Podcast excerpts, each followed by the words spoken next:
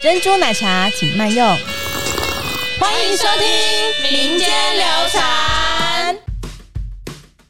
难道不能加一些东西喝嗯吗？所以其实元朝喝花茶的习惯，对对对，我花们有茶查吗到，看那个《金瓶梅》里面所写的哈，啊哦跟他茶们有关系他们 有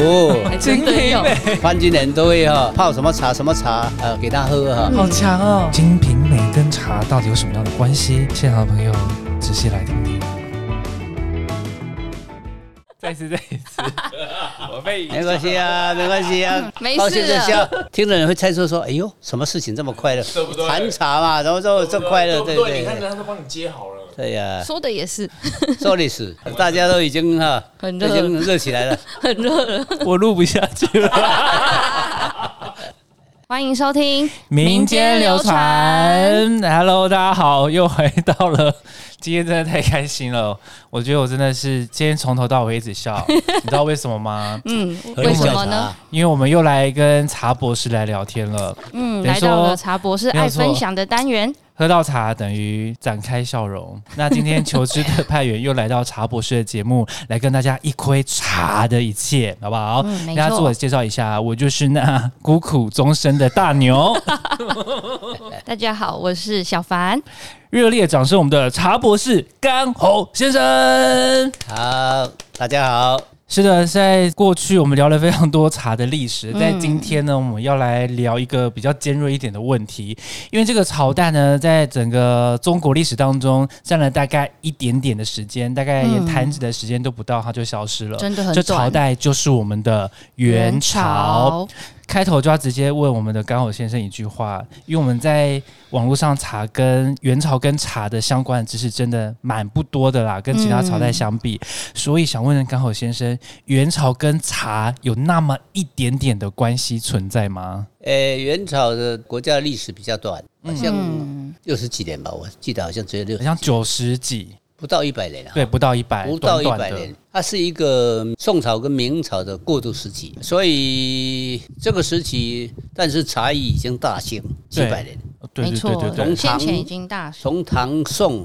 之后的这样的一个六百年的一个大兴，到了元朝，因为元朝是一个比较动荡的一个时期对，嗯嗯，啊，呃元朝产生了很多外患，因为它本身不就是一个外患吗？就是一 不是个不是大不是统一的状态，大但是还统一很状态混沌吧？对嗯，开始的时候，因为因为这个时候的一个鞭茶哈，都已经形成贸易系统都已经成，嗯嗯，这整个北方哈的需茶量非常非常多，嗯嗯，它是普及到它从唐朝就已经开始在喝茶了嘛，对，对，然后到了元朝这几百年的酝酿哈，鞭茶是对对整个的一个中国供供应链来说，它是不可缺的一环。嗯嗯，要是说少了的话，那是更是会要命的。对，所以这个短短的在一百年间哈，它虽然是说没有没有很惊人的一个茶艺的一个社会状况出对现，可是它还出现一些征战，就是说第一次有蒙古大军哈，呃，率大军进到关内来要茶的，就是在在元朝元，朝，他就是因为他向朝廷抗议，没哦有茶茶给我给少了，啊，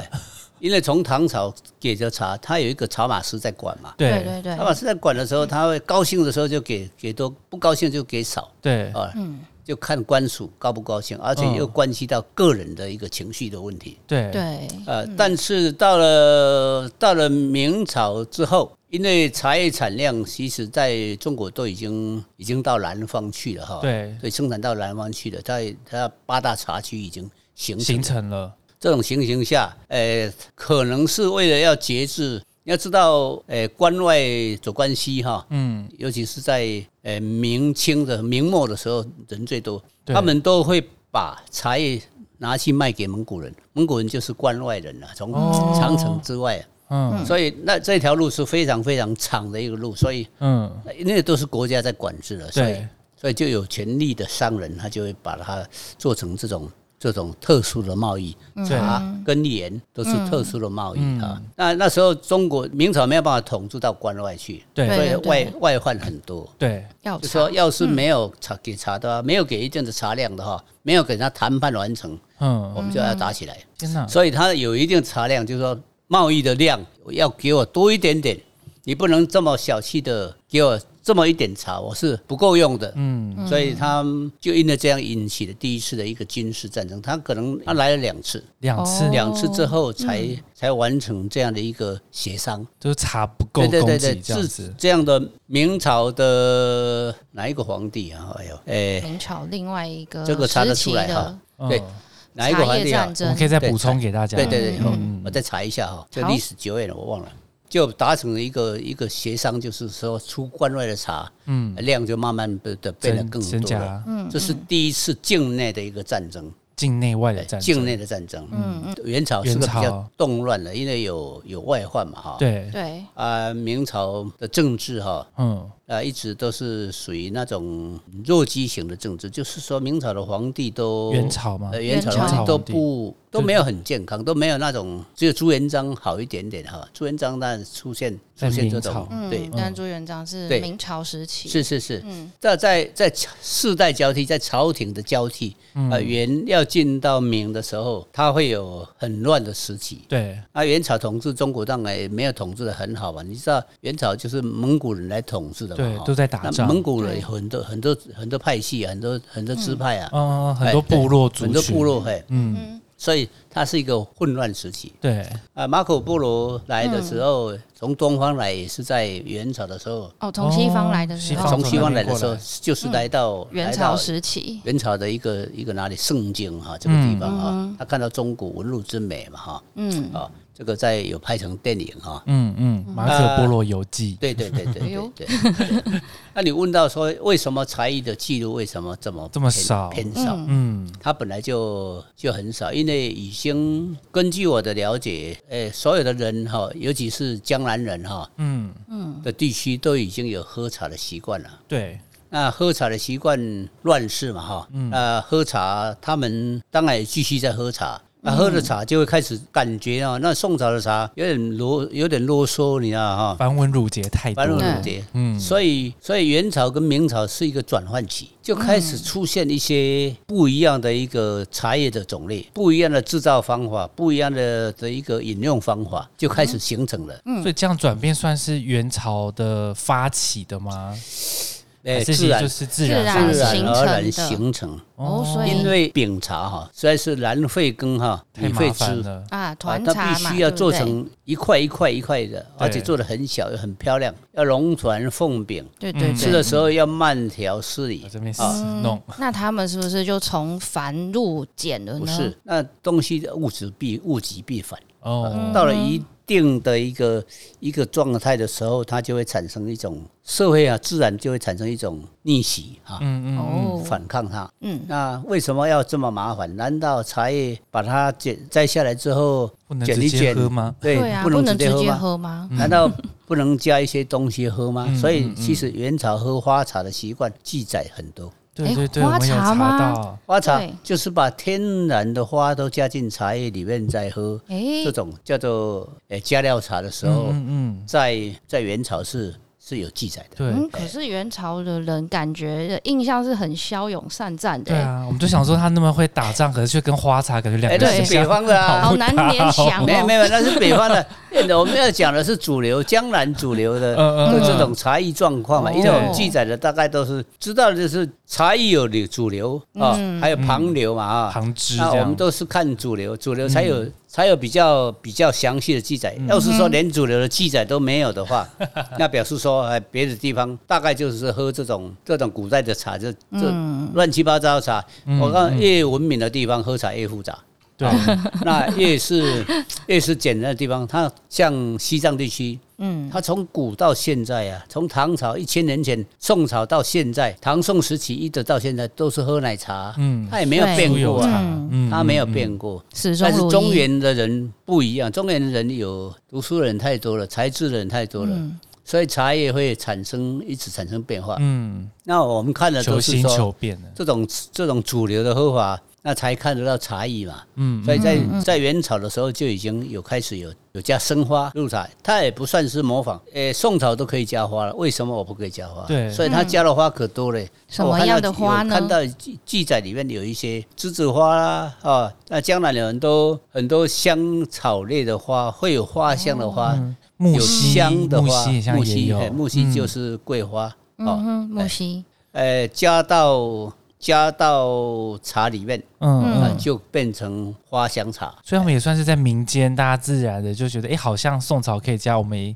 应该也可以来加看看。嗯对，更简单的，但是更丰富、更自然的喝茶方式。 ，OK，哦所以其实算是民间的演化，不对对算对是对元朝，比如说他们从北方带下来的文化就对了。这个也就是改变嗯茶叶整个制造的一个缘起。嗯，大家知道哈，这个从从之前的宋朝都是做饼茶吧？对，对那对，饼茶一定要摘茶芽那个那个心那个地嫩方，叶嗯那边，要再把它把再把它压制成一个饼。对它要对要喝的时候，要给它磨得细细碎碎的，嗯，要有嗯打成一个碗牛奶状的一个绿色泡沫。对，嗯这样的一个喝法太麻烦了。那我不能喝天然一点一点的吗？当然有志有识之士，他就会想说我要喝天然一点。嗯，对我茶叶下来摘下来，崇他尚们自然。他们就会呃摘下来以后嗯蒸蒸青之后炒青之后，然后再烘干晒干，然后就可以加料喝。嗯嗯不加料也好喝，加料也好喝。加嗯，料也好喝，那在这个过程之中，我在猜了哈，为什么会有半发酵茶出现？嗯，嗯半发酵茶就是所谓的乌龙茶。对，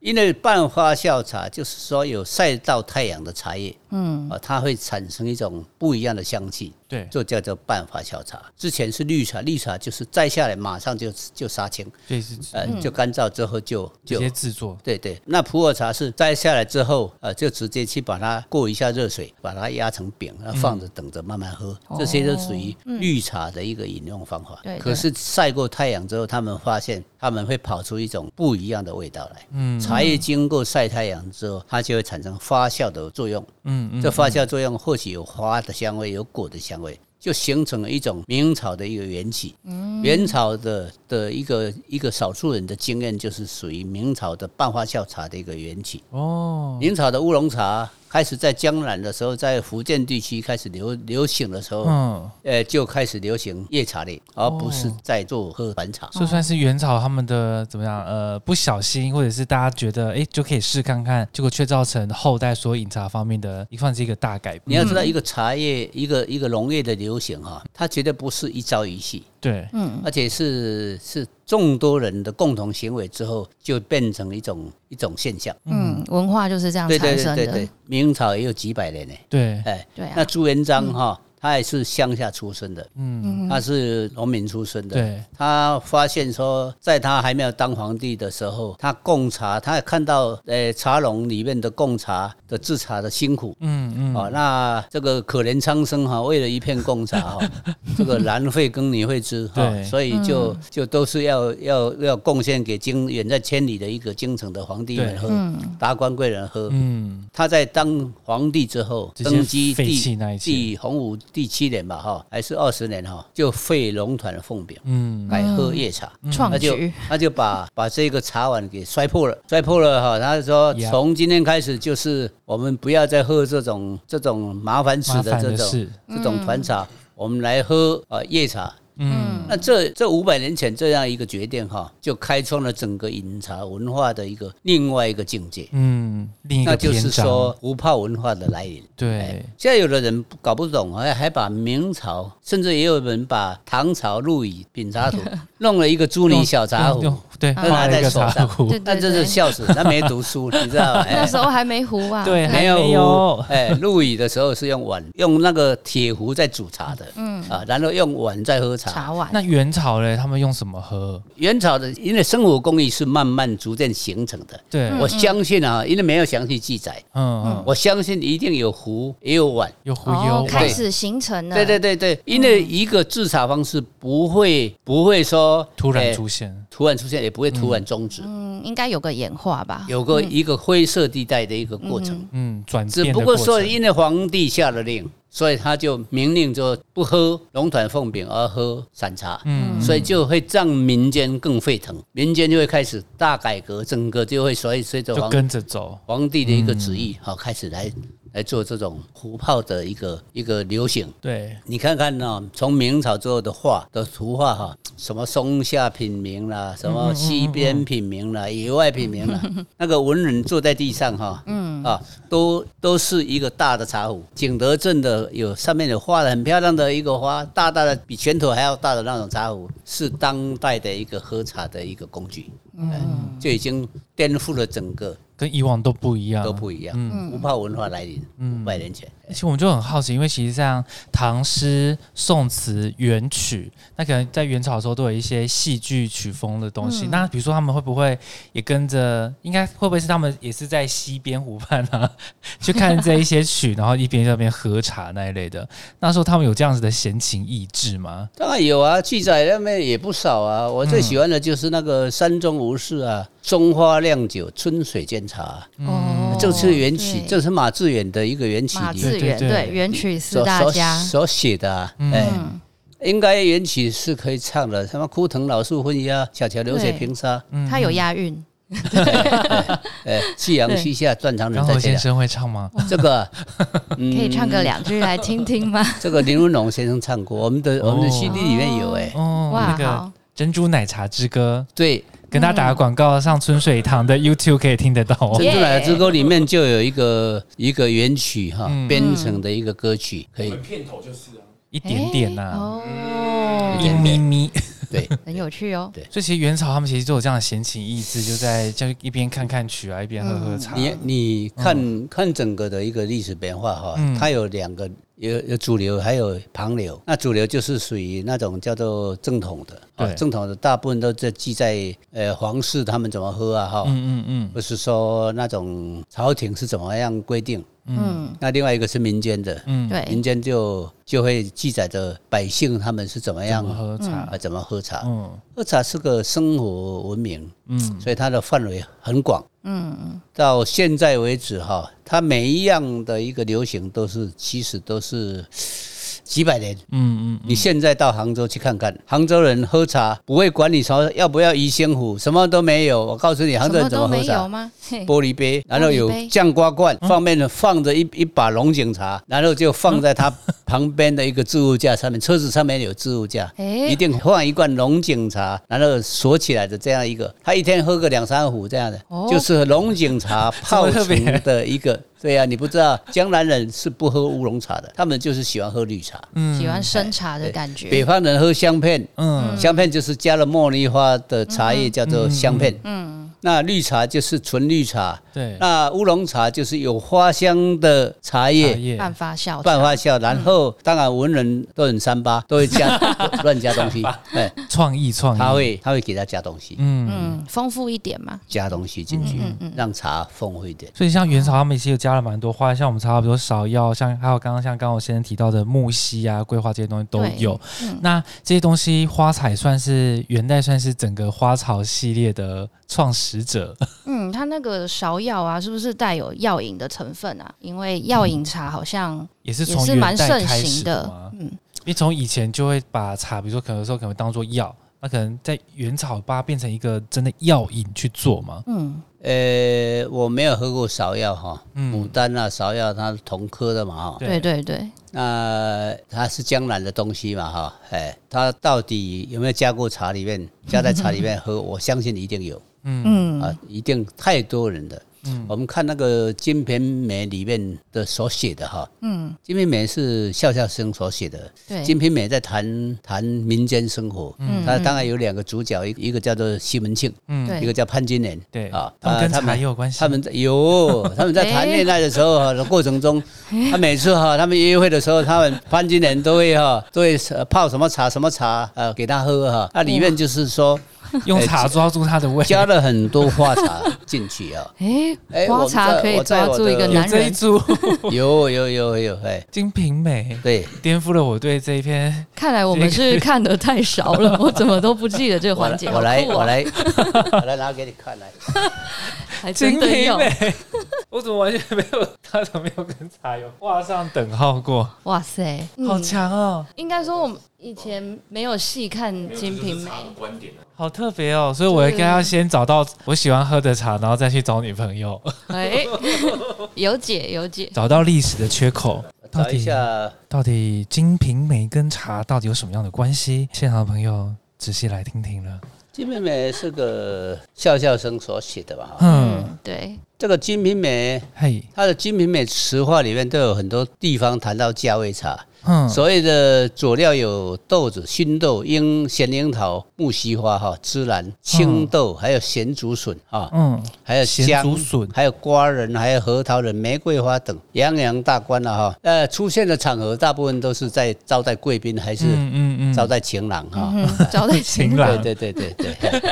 那他在《金瓶梅》词话里面第十二回哈，就是西门庆他有到嫖到妓院里面去嫖妓嘛 哈。呃，那妓院的老鸨哈啊，因为因为西门庆不会只有只有潘金莲一个女人嘛哈，嗯所以他常常去 去找女人。对对所以这个老鸨哈，老鸨就就用盐茶哈来招待这边啊贵加客。盐的那个盐茶，对，哎对那时候哈，它上面写着说“只见少影”哈，那个七鲜红色的一个猪盘哈，里面就有七种茶来啊，叫做血战梅花茶哈，啊，还有岩茶，还有芝麻茶、木樨哇泡茶，哦还有叫馨香可及，每人面前一盏哈，这个也是太厉害了，这是金瓶梅词话里面在讲的哈。那么，天哪呃，还有啊，出乎意料之外的各式精品美各，样哎，他这在他在七十二、七十五回里面在谈说，嗯，到了二更时分了哈，西门庆回来哈，潘金莲办便把西门庆请进了房间。是，哈，用纤纤玉手哈，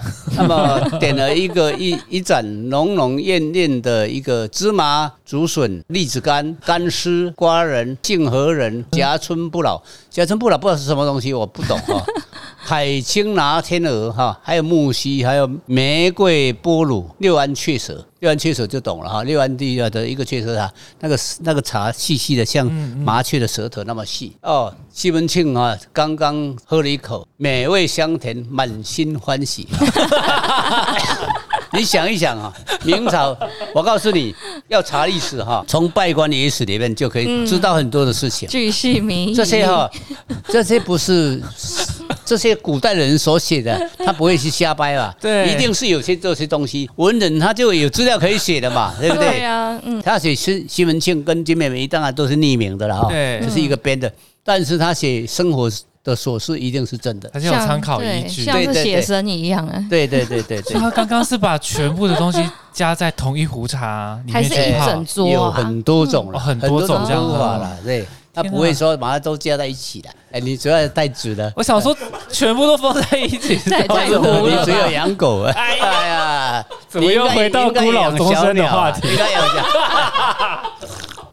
哎，到底西门庆是因为喝茶而心底会跑窜，还是为了潘金莲呢？我们下回待续。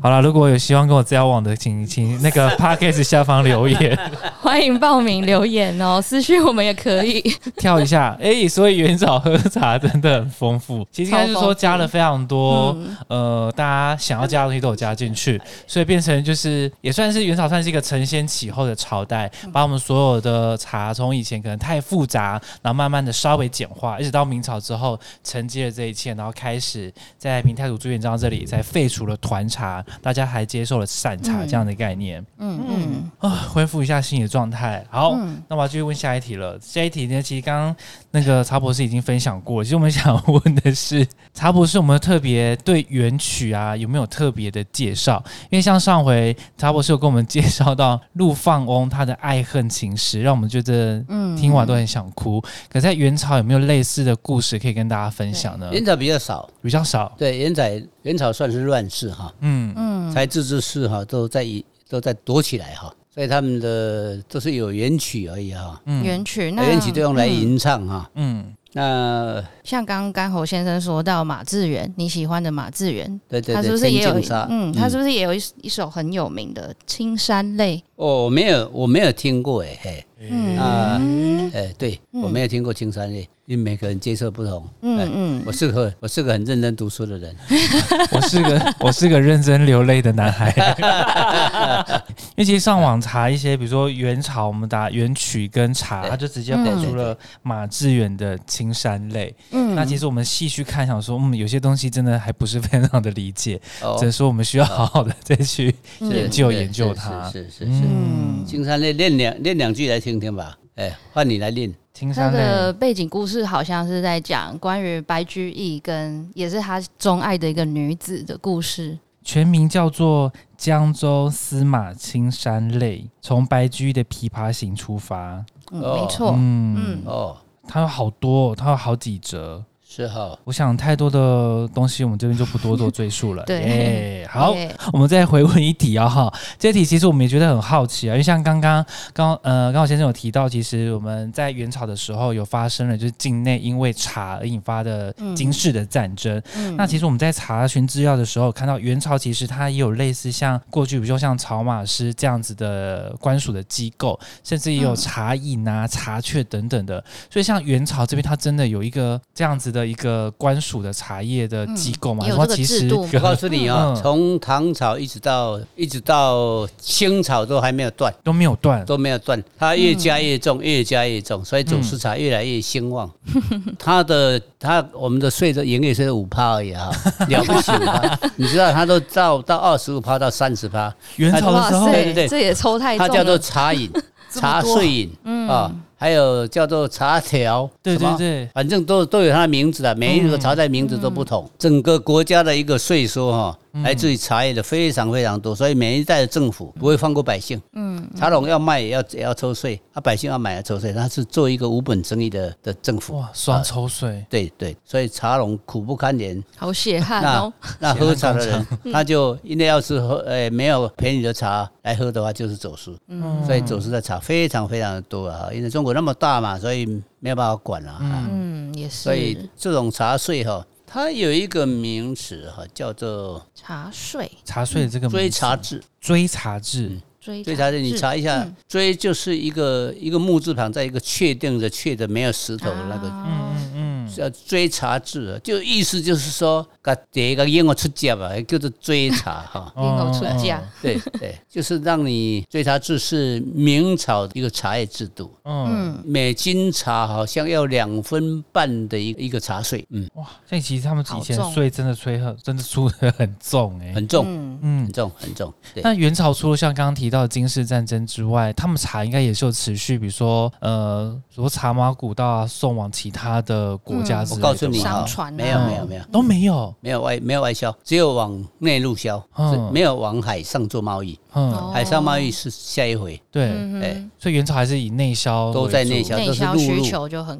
大了。对对对，哦内销哈，它挡不住。元朝就已经应该是有学者考证，好像是从从元朝开始就已经这个茶已经跑到北方哈更远的地方，苏俄的那个地方嗯，对，都已经有了。十五世纪的时候，欧洲人都已经透过北方的陆路都已嗯经喝到茶了。我我哦，们那到、个时期，嗯我们到苏俄去看那个克里姆林宫里面哈、有一些茶具哈、嗯哇，那个茶具都是属于那种煮茶器。他们因为他们冬天很冷，哦哦哦，他们的夏天哈、六月的时候温度大概是摄氏到十八度吧，十八度到二十度、都还穿羽绒衣啊，嗯嗯嗯薄的羽绒衣。嗯嗯，呃，我去过苏俄去去过一个月，我去看那边的一个、嗯一个生活状态啊，看了我从海参崴一直到到苏俄哈，我走了一万公里啊，哇， 去看了整个他们北方的一个国家的一个状态啊，也看到了很多很多喝茶的器具嗯啊，他们除了喝酒之外。